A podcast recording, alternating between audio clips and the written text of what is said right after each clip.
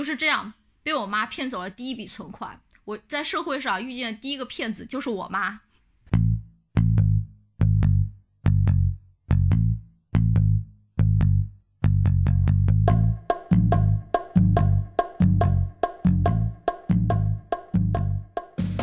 Hello，大家好，这里是宇宙飞猫，我是芳芳酱。我是鲁大老师。自从上次录完后浪那一期之后，我好像就是我突然变得忙了起来，还是哦你也突然变得忙了起来。其实这是第二次录这一期节录这个主题了，就是从和爸妈沟通，从入门到放弃。之前录了一个版本，然后不是那么的满意。对，就是我发现，如果说这个录播课前期没有做好很充分的准备的话，再加上我这个比较跳脱的性格，很可能就会录录成你根本就不知道该怎么剪。所以我们这次又又录了第二期。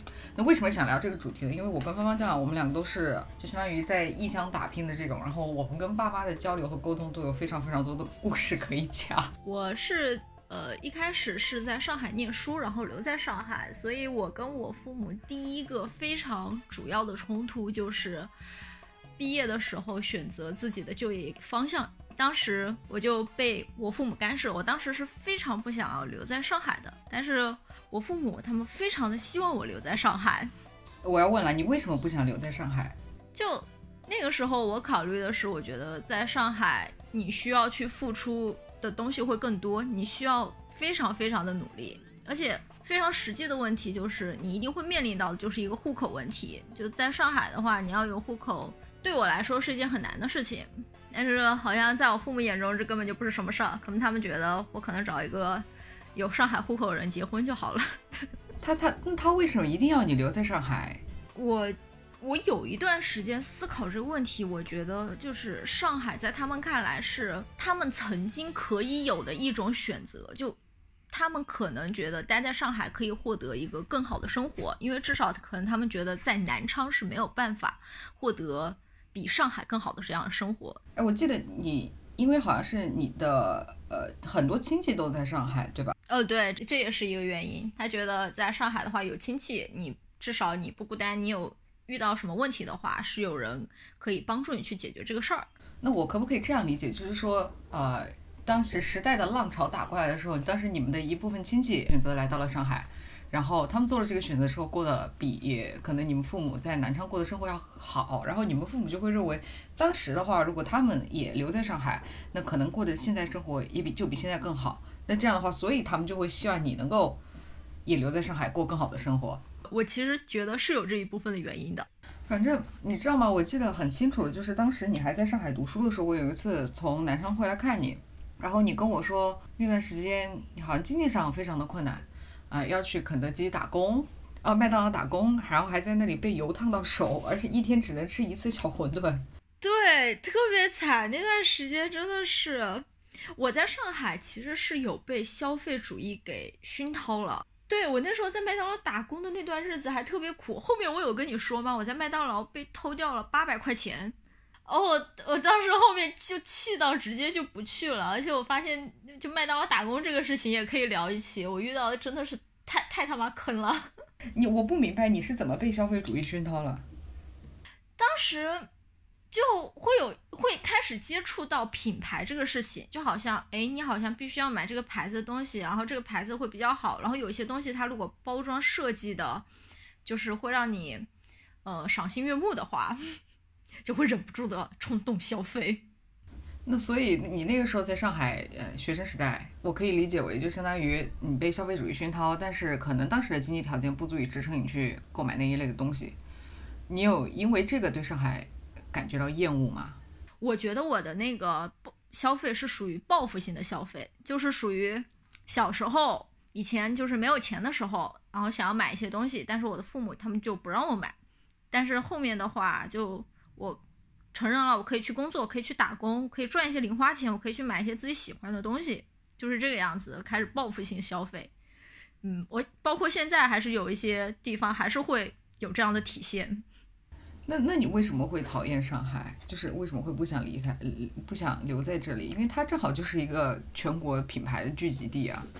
主要还是因为压力，会会觉得压力特别大，而且会觉得你很难才可以过上一个就比较有品质的生活。就比方说，我其实是一个非常讨厌格子间的事儿。一开始我是非常在学生时代的时候，我非常讨厌就是去格子间上班，我非常讨厌这种领导下属这种关系。呃，其实我那时候 不应该说是讨厌上海，我应该说是讨厌社会。后面我突然想明白，不管我是在上海也好，我还是在南昌也好，以我当时的能力，我是没有办法去摆摆脱这样的现实的。这就是我我需要去面对还有承受的事情，就在格子间做一个 office lady，对，这就是我需要去面临的一个事实。我我现在以我的想观念来看，就是可能也是以以你现在我们都已经工作了一些年的观念来看，这个是一个特别幼稚的想法。无论怎么样。当然，现在也有不是格子间的格子间的办公室，像我之前在 WeWork 做的时候，他们一直都是那种开放式的嘛。然后你就你当时就会想，我巴不得有一个格子间，因为领导 可以随时随地看到你的电脑屏幕到底长什么样子。哦，那个在我看来也已经是格子间了。对你就是不想工作嘛，对吧？当时。对，简单来说就是不想工作。从我刚刚工作开始，我妈就非常的想要掌控我的经济。呃，那时候他们就特别想，包括现在也希望我可以把我的工资上交。我记得当时我刚刚开始工作第一年，我有了自己的第一笔存款。这笔存款当时我妈打给我一个电话，跟我说：“卓燕，嗯，我们家想要换一套好一点的房子。”我说：“哦，那可以啊。”他说：“但是现在可能首付的话还差一点，你那边手头上有什么钱吗？”然后我就把我的所有的全款存款都给我妈了。一个月之后。我打电话给我妈，呃，房子怎么样啊？有换吗？哦，房子啊，没有换。哦，这样，那你把钱还给我吧。啊，钱吗？钱已经在股市里了呀。我就是这样被我妈骗走了第一笔存款。我在社会上遇见的第一个骗子就是我妈。那笔存款大概有多少啊？这也就几万块吧，不多。那几万块对于当时来说已经是很多了呀。那是相当的多呀，那可是我省吃俭用省下来的。我就不明白了，如果说他当时跟你打电话说，呃，需要把钱放进，他到底是抱着一个什么目的给你打电话说要钱？到底有没有房子这这回事儿？不，他就是想要把我手头上的那个，害怕我乱花钱，就是想把我手头上的钱，就是他觉得他来管理会比较好，就是这样。包括现在也是，他可能他的初衷是希望我可以养成一个。存钱的好习惯，但实际上我已经有存钱的习惯了。相反，你这样，他把我的钱拿走之后，我当时脑袋里突然有个想法：既然这样，钱都是会被拿走的，那干脆就报复性消费好了呀。有段时间我也开始月光，然后后面就开始对我的财务就造成一定的影响。唉，然后现在又乖乖的开始存钱。我跟我妈真的是不断的斗着。后面我还记得，我们家就开始怎么说呢？就开始 中路兑现，黑吃黑。比方说，我。我呃会问我爸借钱，呃爸，我好像这次突然手头上有点紧，要不你先挪挪个几千块钱给我用用呗。然后我爸就会把钱给我，然后这个时候我爸当然也知道像我这样的人是不会还他钱的，我爸就会开始问我妈借钱，然后他问我妈成功借到钱了之后，我妈问他你可以把钱还给我吗？他就跟他他会会跟我妈说，呃我把钱借给了周燕，你要不直接去问周燕还。叫他作业还给你吧，然后我开始跟被我妈追债，就是这样的。我们家就现在就是这样的情况。我那我就听说，就是我听过的最最最极端的，你跟你妈的例子是关于你的那个微信头像的，对吧？哦，微信头像，我有一段时间把那个微信头像换成了一个就是张三啾咪的那个表情，就粉粉嫩嫩的，然后又有点油腻。然后我妈看见了之后就非常的讨厌，她就立刻私信我说：“快把头像给老娘换回来。”不换，为什么不换？你知道你这样多难看吗？你换这样多丑吗？然后巴拉巴拉巴拉巴拉巴拉巴拉。哎，我跟你讲，这个在在在朋友圈里，我觉得朋友圈就是异乡母女、异乡这个游子跟家里之间有一个很大的一个就是冲突的这个 冲突的爆发点。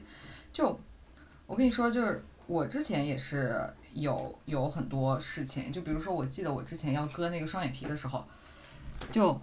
哎呀，那真他妈一波三折啊！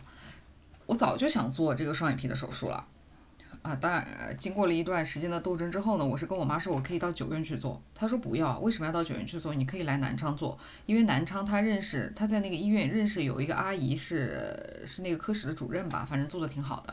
我说好嘛，那就回南昌做嘛，对吧？因为当时当时谁谁谁愿意跟他在细节上这个争执呢？我就已经放弃了。结果过了一段时间，他又跟我说，哎，你还是在九院做吧。我问他为什么呀？他说，哦，因为我问了一个身边做这个双眼皮的姐姐，她说九院是全国最好的医院。我就，唉，你知道，就没错，他们就是你愿意相信身边的小姐妹，也不愿意相信你。对，然后我就去做了一些调查，我就因为我呃经过调查之后，我发现全切这个手术的恢复期非常的长，而且它是一个呃不可逆的手术。我当时对这个风险有些担心，所以我就当时去交钱的时候，我就跟自医医生咨询了一下。我记得好，我早上六点钟去的，呃六点钟我就起来了，然后去九院排队。你都不知道九院每天早上他妈到底有多少人。然后我跟医生咨询一下，我就说想做埋线，医生说可以。然后出来之后打了单子要交钱嘛，我就跟我妈打了个电话，我说啊我要去做埋线了。我妈说埋线是什么？你等一等，你先不要下这个结论，我再去问做一下调查。我说我现在就想交钱，他说你可以等几天呢？你现在急于一时吗？那好吧，然后我就去上班了。去上班之后上了两个小时的班，我妈跟我说啊你可以去做埋线了，因为我问了一下身边的人，他们说埋线这个手术是 OK 的。我当时就很生气，我就觉得。你这就是来浪费我的时间成本，然后我中午就赶过去交钱，结果医生已经下班了，然后我又打打车回办公室，就是这个一来一回。虽然九院在西藏南路，然后我的办公室当时在南京西路吧，但是那天又很热，就很烦。然后后来我就在那个朋友圈发了一个发了一条信息，就相当于开玩笑的说，我就应该当一个啃老族，然后的话就把家里的所有钱都花掉，然后我跟我一辈子都不要工作，这种。就是我们的以我们的语境来听，完全就是一个，如果你看到，你可能就会觉得一笑而过，对吧？就是，哎，这小子肯定又跟他妈吵架了。结果我妈发信息给我，叫我把那张朋友圈删掉，说，呃，对，然后她说你你这样不是没有在宣传正能量。然后她说有一个亲戚看见了那条朋友圈，然后给他打电话问他说为什么啊鲁娜在在在上海这个样子是发生了什么事嘛？我就。然后当时晚上，我当天那天工作到大概工作到八九点，然后回家打车回去的，因为真的太累了。我在公出租车上跟他大吵一架，就特别特别的生气。而且最近我不是失业嘛，失业，然后我妈的，你知道她第一个反应是什么吗？她说：“哦，那你不要在朋友圈发任何东西，你不要跟人家说你失业了。”我就想，在大城市失业不是很正常的一件事情吗？而且又碰到这个疫情，完全是因为疫情被裁掉的。他觉得影响不好吗？我就。我当时就很生气，我说为什么你要有这种的要求？你是担心你在你在家乡那种社交场合的面子上挂不住吗？就这个也是我一个我一个离开，就是我们现在我们真的还差别蛮大的。我就一直想留在上海，我就是不想回南昌，这也是一个以我我回到南昌的那我不愿意回南昌的这个理由。然后。还有一件事情，就是去年发生了一个关于职场霸凌的事情，就是我当时的那个小主管，他一直在对我进行职场霸凌，啊，包括是开会的时候无缘无故对我发火，以及就是当着众人的面对我发火，就我们小组开会的时候，以及就是你看到他无缘无故的心情就不好，然后就找一个理头就过来给你过来给你发火，我当时也很痛苦，我一直以为是自己的原因，后来我去咨询了一下其他人，他说这就是很典型的职场霸凌。后来我就跟我妈说这个话，结果我妈居然，你知道吗？她为一个她她的反应非常的大，她的反应大到她认为是我做错了事情，啊，这就是上一辈他们的思路就是这个样子。对她觉得你不能够这样想人家，人家没有在职场上帮助过嘛，人家没有没有好好的领导你嘛，然后她还生气的，她居然去我我当时大晚上的在。就是用又是用电话跟他吵架，然后我做完，我当时就是从公司出来，然后跟打了电话说了这个事情，他当时反应非常非常大，然后我们就吵了一架。后来我就坐地铁回家，然后到家之后，突然发现他给我发了两张截图，就是他自己去百度上搜什么叫做职场霸凌，然后他跟我说这个就不是职场霸凌啊，你这个就不是。我当时心里想，首先，你你你有体会到这个到底是一个什么事情吗？然后。你相信你的女儿，还是相信一个你根本不认识的陌生人？非常非常非常生气，我当时就哭了，就是疯狂的，就情绪非常的激动。然后后续的话，大概我那个时候应该是跌到谷底吧。第二天，其实当天晚上我就跟我的那个朋友借了一支录音笔，我就想打算把他骂我的话偷偷的录下来，然后向 HR 举报。不过后来的话，我们调了一下部门，然后他就不再是我的直系了，不再是我直系之后，他就很少出现这种行为。当然这个是后话了，我们可以单独录录一期我那些年我经历过的职场霸凌。之后这个事情还有后续，他好像没有霸凌我之后，那个人好像开始追求我。对他追求的方式就是在非工作的时间打电话骚扰我。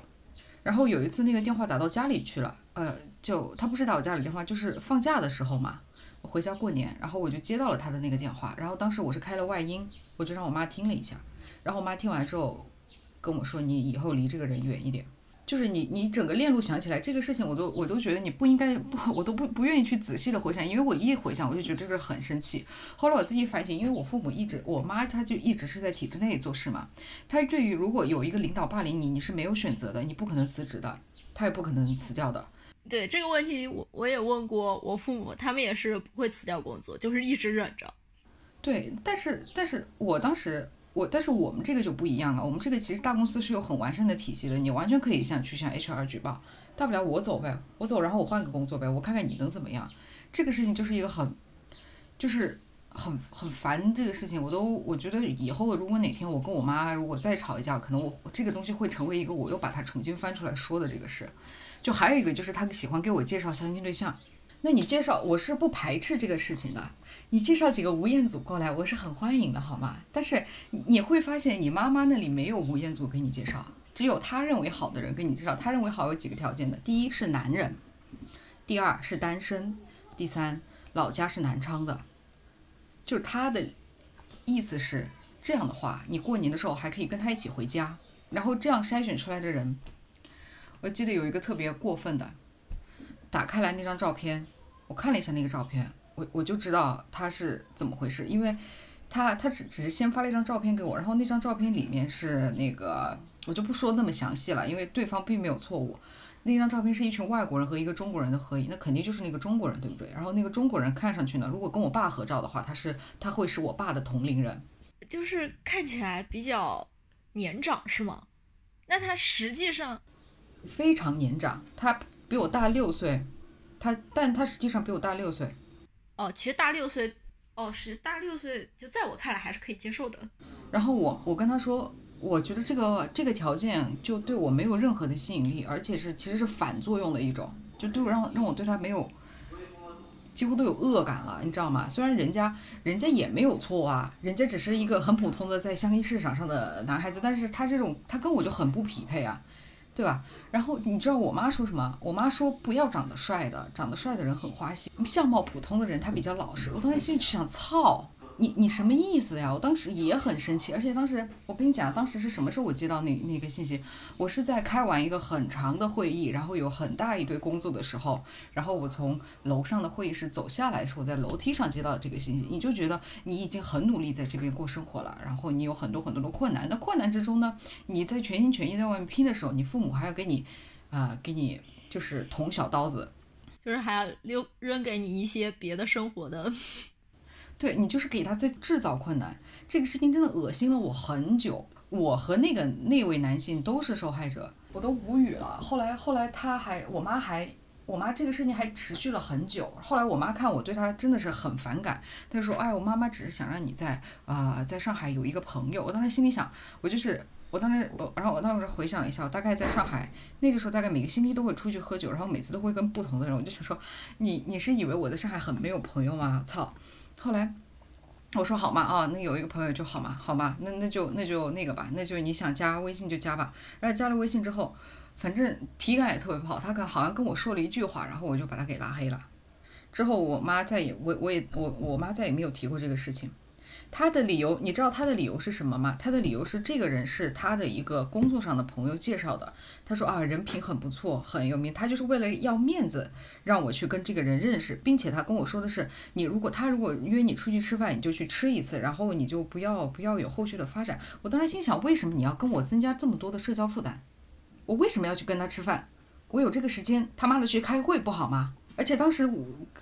当时我的工作状态是一天大概一周大概五天吧，有每有有三天是九点钟晚上九点钟哦才从办公室出来，然后周六周日的话还要去为下下周的工工作做一些准备。就是在你一个身体已经很疲惫的情况下，其实你根本就不想花时间去社交，但是这个时候他们却让你去跟别人社交。